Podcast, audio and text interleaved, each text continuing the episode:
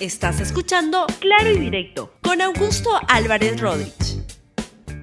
Bienvenidos a Claro y Directo, un programa de LR. El programa de hoy, mejor les paso un videito que quiero que vean porque de eso se trata el programa de hoy. Tres patines. José Candelario Tres Patines. ¡A la ¿Qué, qué hace este hombre ahí atrás? No, no. ¿Sí?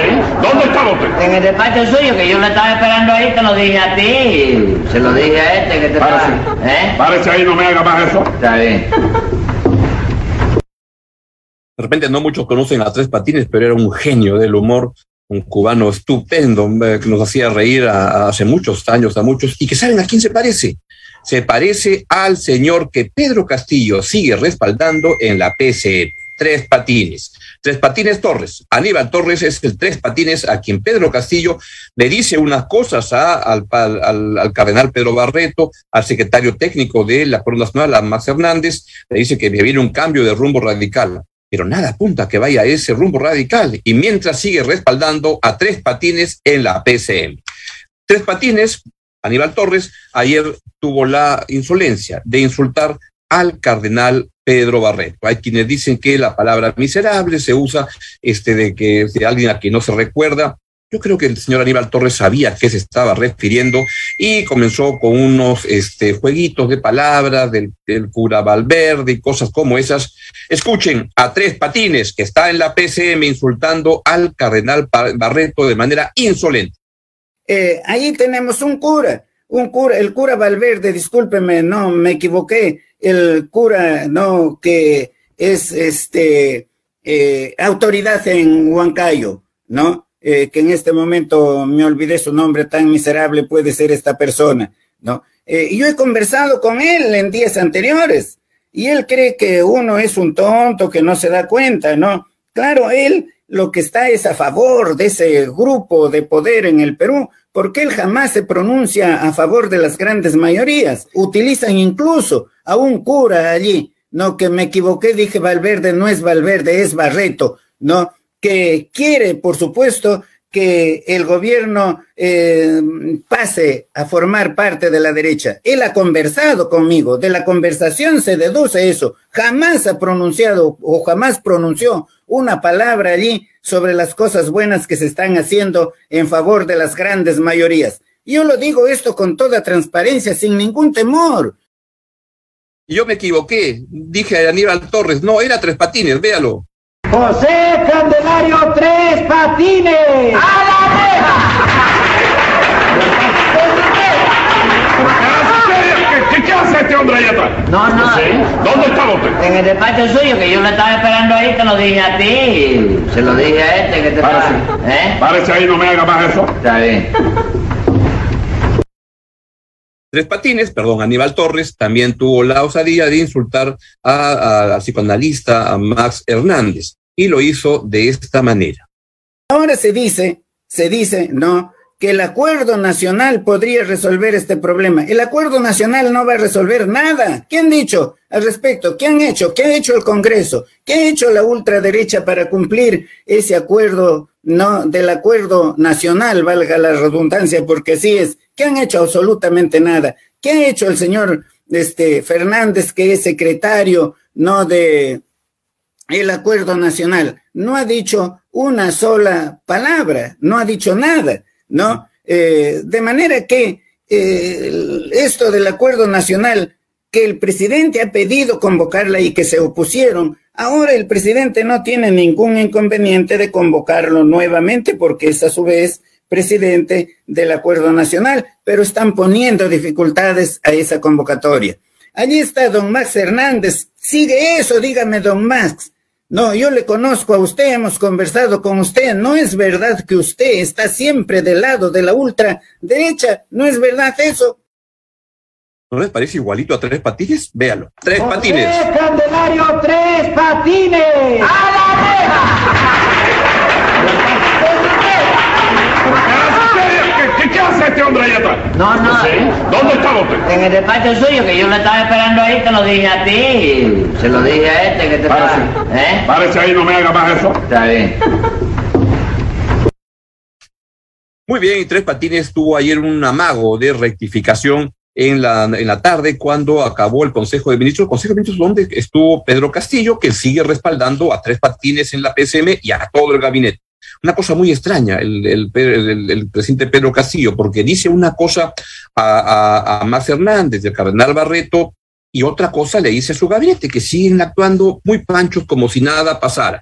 Y entonces, lo cual da señal que acá no va a cambiar nada, ¿no es cierto? Lo que dijo el señor uh, Tres Patines, perdón, Aníbal Torres, al acabar el Consejo de Ministros, fue lo siguiente como intento de rectificación, que no es rectificación en modo alguno. Escuche a Tres Patines, perdón, Aníbal Torres.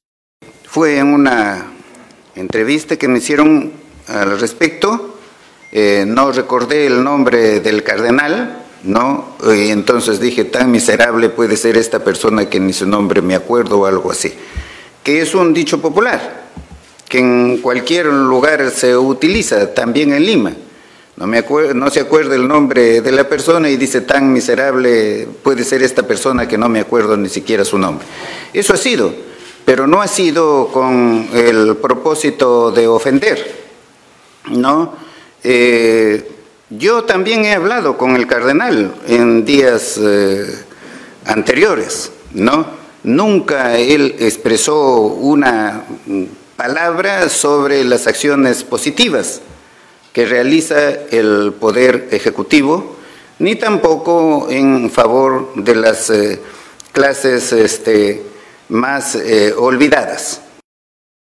Eso fue lo que dijo, uh, ¿cómo se llama ese señor? Uh, Tres Patines, perdón, debe ser muy miserable este señor Torres para que a uno se olvide su nombre. Es un miserable. Y vean de nuevo, y de verdad que tengo que pedir disculpas a, a Tres Patines por hacer la comparación con este miserable. Vea Tres Patines. José Candelario Tres Patines. ¡A la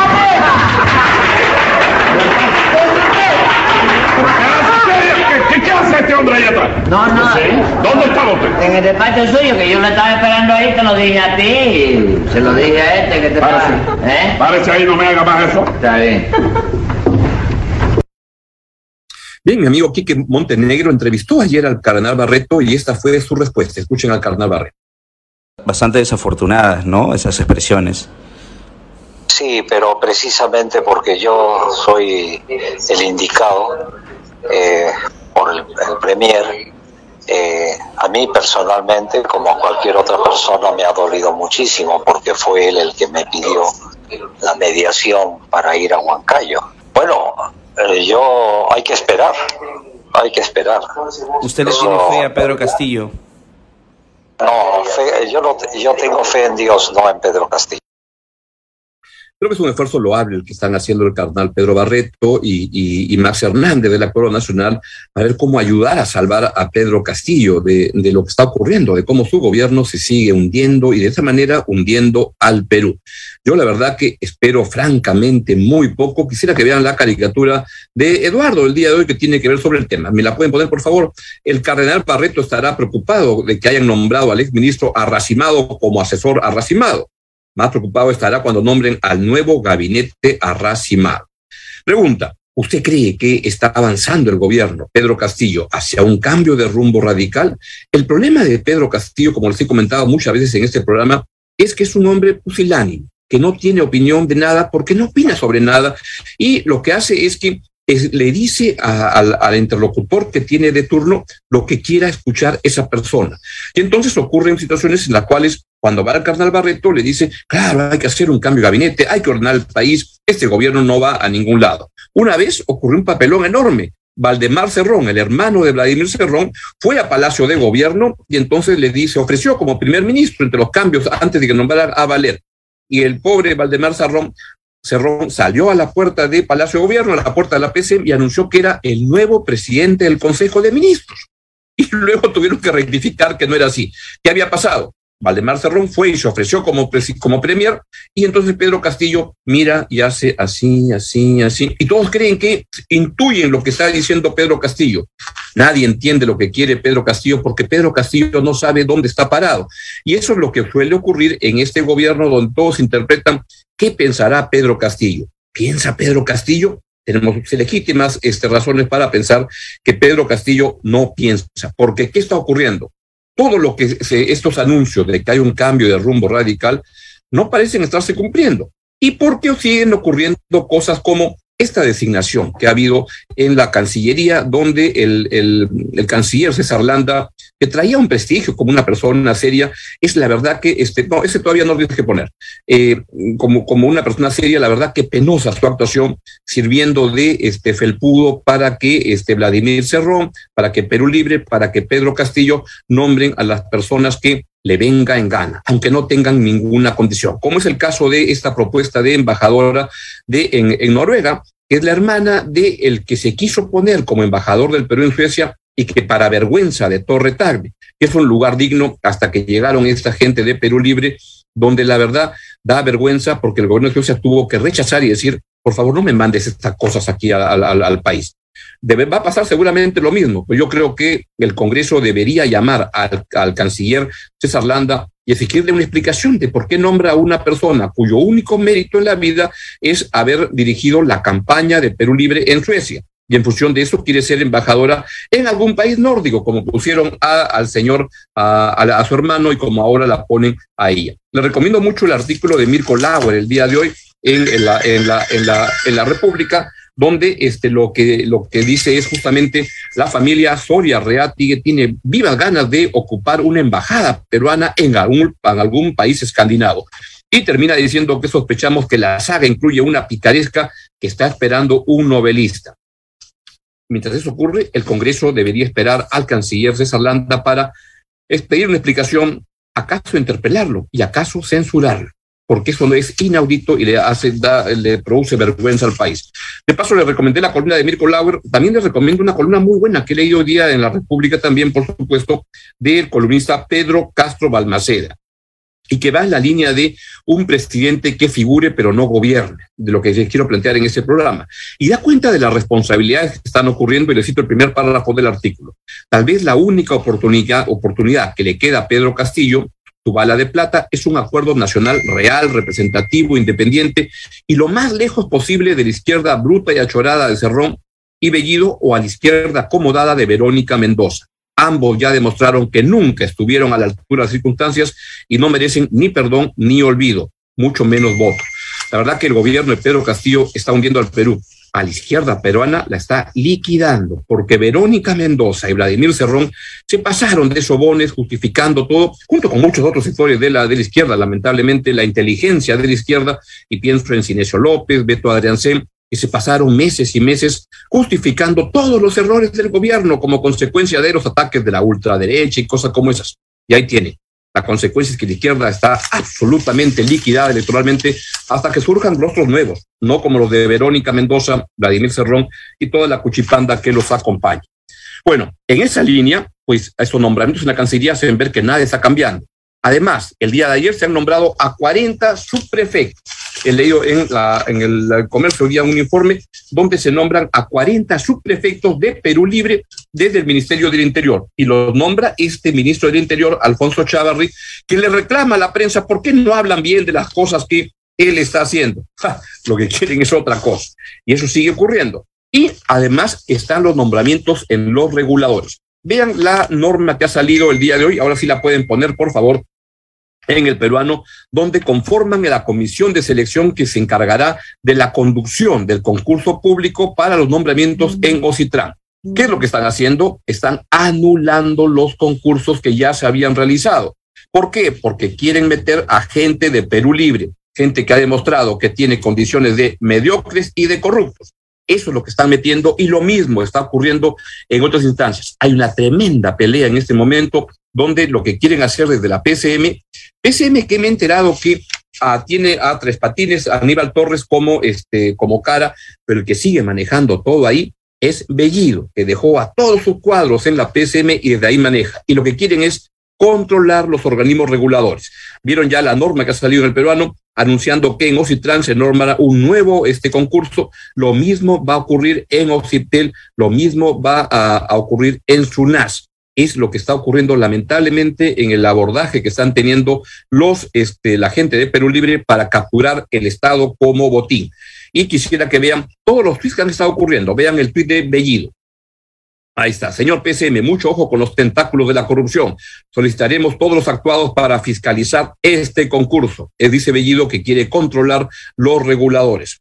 Perú Libre, también muy interesado en capturar los puestos. Saludo el nombramiento temporal del señor Jesús Guillén como presidente interino de OCIPTEL, mientras se convoca a un nuevo concurso. Es lo que quiere Perú Libre para poder colocar a su gente. Y sigue también Aníbal Torres, que algo tiene que meter en, la, en el asunto. Pero mira, Aníbal Torres, hemos visto preocupaciones respecto al concurso de elegir al presidente de OCIPTEL. Mm. Se ha hecho el proceso, ya que fue la única que superó el puntaje. Pero lo que está ocurriendo ahora es que están cambiando, están alterando los procesos para que a través de Guido Bellido, mientras a Pedro Castillo lo tienen ahí sentado, este, vaciando por el país y no hace absolutamente nada porque no entiende nada de lo que pasa en el gobierno, están usando el Estado como botín. Y mientras eso ocurre, el Perú está parado. La minería. ¿Qué está pasando en la minería? La minería, pónganme por favor los apoyos pedidos. El país está parado. Casi treinta y tantos por ciento de la producción nacional de cobre está parada.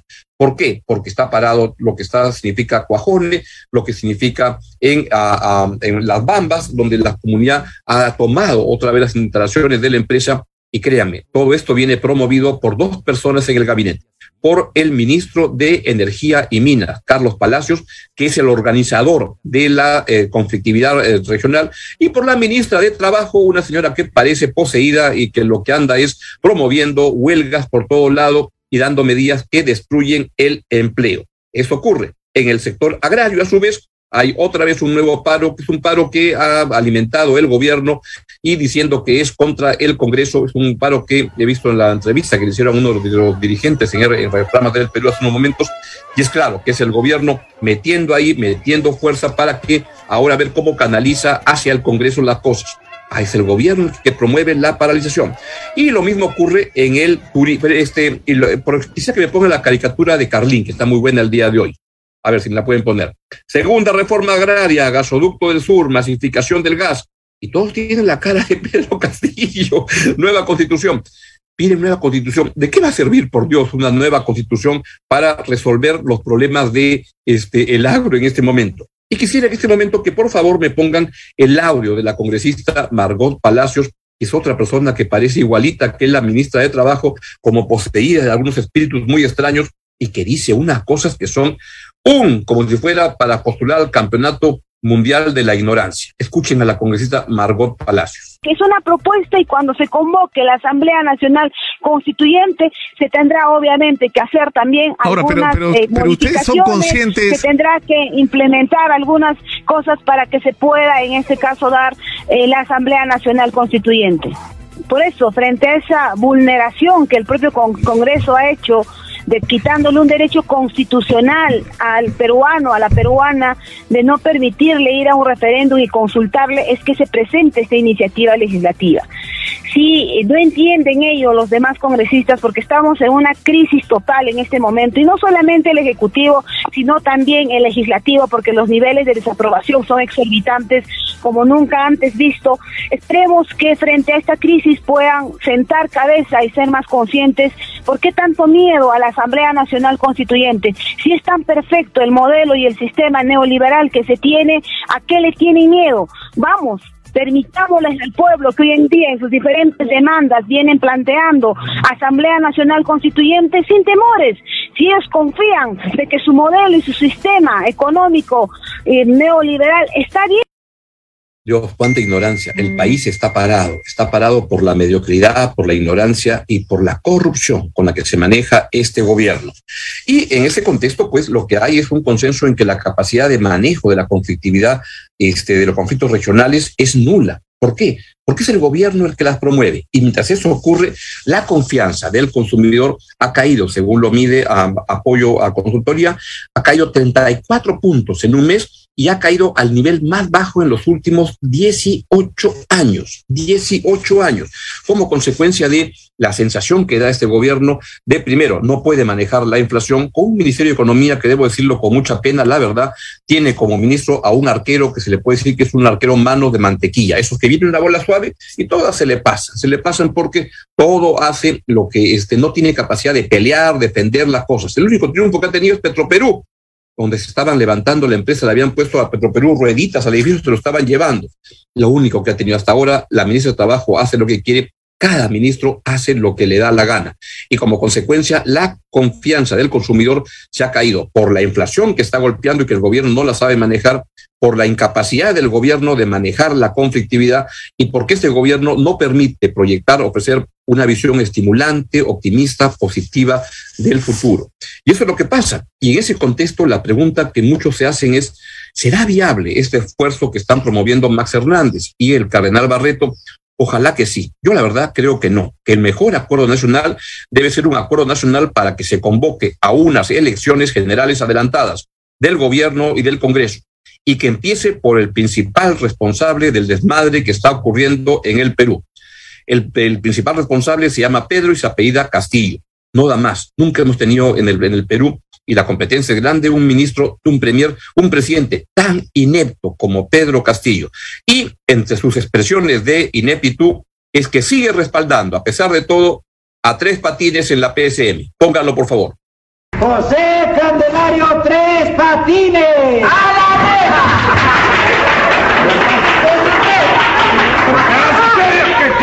este hombre ahí atrás? No, no. ¿Dónde estaba usted? En el despacho suyo, que yo lo estaba esperando ahí, te lo dije a ti. Se lo dije a este que te Párese. estaba... ¿Eh? Párese ahí, no me haga más eso. Está bien. Lo único que le funciona al gobierno son los trolls que pagan y que ahí el señor Aníbal Torres tiene mucho que ver, es un asunto familiar que lo manejan ahí en su, en su, en su casa, todo queda en familia y vean la cantidad de trolls que arranca este programa. Hay muchos programas da a los periodistas que, este, que no le doran la píldora al gobierno. El gobierno está muy armado en eso, lo único que le funciona son los troles. Bien, es hora de irme y les agradezco su, su presencia y los invito a estar mañana aquí en Claro y Directo en el Más. Que estén muy bien y nos vemos mañana acá viernes en a las 10 y 30. Chau, chau. Gracias por escuchar Claro y Directo con Augusto Álvarez Rodríguez. Suscríbete para que disfrutes más contenidos.